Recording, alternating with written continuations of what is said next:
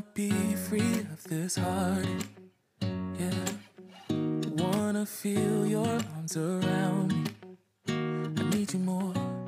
皆さんこんにちは後藤塾へようこそ栄養アドバイザーの後藤美由紀ですこの番組は体を機能させる食事法や栄養素の役割予防意識などについての具体的な方法や毎日を丁寧に生きるための考え方など体お肌心を自らの手で健やかに整える方法をお伝えいたします。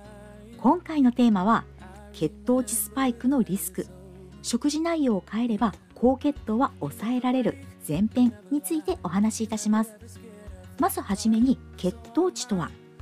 皆さんは健康診断の時に血糖値やヘモグロビン A1C の値を気にされたことはありますか？血糖値は血液中に含まれるブドウ糖グルコースの濃度のことです。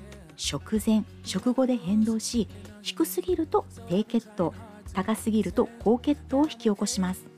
食事中の炭水化物などが消化吸収されてブドウ糖となり血液に入ります。このため血糖値は健康な人でも食前と食後で変化します。通常であれば食前の血糖値は約70から 100mg パーデシリットルの範囲です。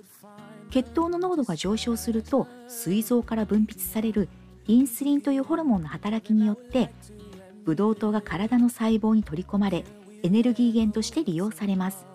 一方空腹になると血糖値が下がります。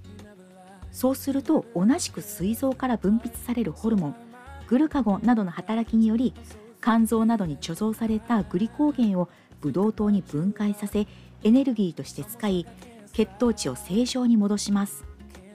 血糖値が必要以上に低くなることを低血糖と呼び血糖値が下がった際の血糖値を上げようとする交感神経刺激ホルモンの作用で震えや動悸の症状が起こり脳へのエネルギー不足から意識低下や昏睡に至る場合があります。この状態が長く続くと血管が傷ついて動脈硬化を引き起こし糖尿病などさまざまな病気を発症する危険が高まります。糖尿病とはインスリン分泌の不足か分泌されても十分に働かないため血糖値が慢性的に高くなる病気です。次にヘモグロビン A1C と食後血糖値。血液検査項目の一つ赤血球に含まれるヘモグロビンにブドウ糖がくっついたものをヘモグロビン A1C と呼びます。検査直前の飲食に左右されず過去12ヶ月の平均的な血糖の状態を調べることができるため糖尿病の診断や血糖値の状態の確認に役立ちます。基準範囲としては5.6%未満です。次に食後血糖値です。一般の健康診断で広く行われているのは空腹時血糖値の測定ですが食後の血糖値を知るということも大切です。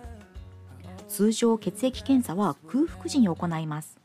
そのため空腹時血糖値とヘモグロビン A1C の値は基準内で問題なかったのに実は食後血糖値が上がりやすかったということを本人が知らない場合もあります。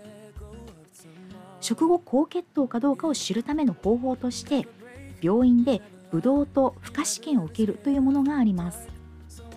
ブドウ糖 75g を飲んでから2時間後の血糖値を調べるもので糖尿病そのものの診断にもなります。75g ブドウ糖水溶液を飲んで2時間後の血糖値が基準値 140mg パーデシリットル未満。要注意 140mg パーデシリットル以上 200mg パーデシリットル未満。糖尿病の恐れ。200mg パーデシリットル以上になります。もう一つは家庭用血糖値測定器で測ることです。手軽に使えるのはグルコース測定器フリースタイルリブレです。こちらは私も持っていて自分の体でどのような血糖値の上下があるか知ることができます。リブレを使用すると寝起き日中食後などいつでもその瞬間の血糖値を測ることができますので何を食べても血糖値が 140mg パーデシリットル以上上がらない健康体なのか実は食後血糖値が上がりやすかったなど傾向がわかります。食後血糖値が上がりやすいことが分かれば血糖値が上がる食べ物は何かまたお腹いっぱい食べても血糖値が上がらない食べ物があるということをご自身で分かるようになります。そうすると食事内容を変えるだけで次にお話をする血糖値スパイクのリスクから体を守ることができます。まずはご自身のヘモグロビン A1C の値と食後血糖値が上がりやすいか上がりにくいかを知ることが重要です。ここまでお聞きくださってありがとうございました。この番組は毎週水曜日と金曜日の21時から配信します。もしよろしければコメントなどいただければ嬉しいです。次回は血糖値スパイクのリスク。食事内容を変えれば高血糖は抑えられる。後編をテーマにお送りいたします。いつも調子のいい体ってこんなに楽なんだ。お肌綺麗ですねって言われるのってすごく嬉しい。心が強くなるといろんなことにチャレンジできる。ぜひその面白さを体験してください。Everything is going just great.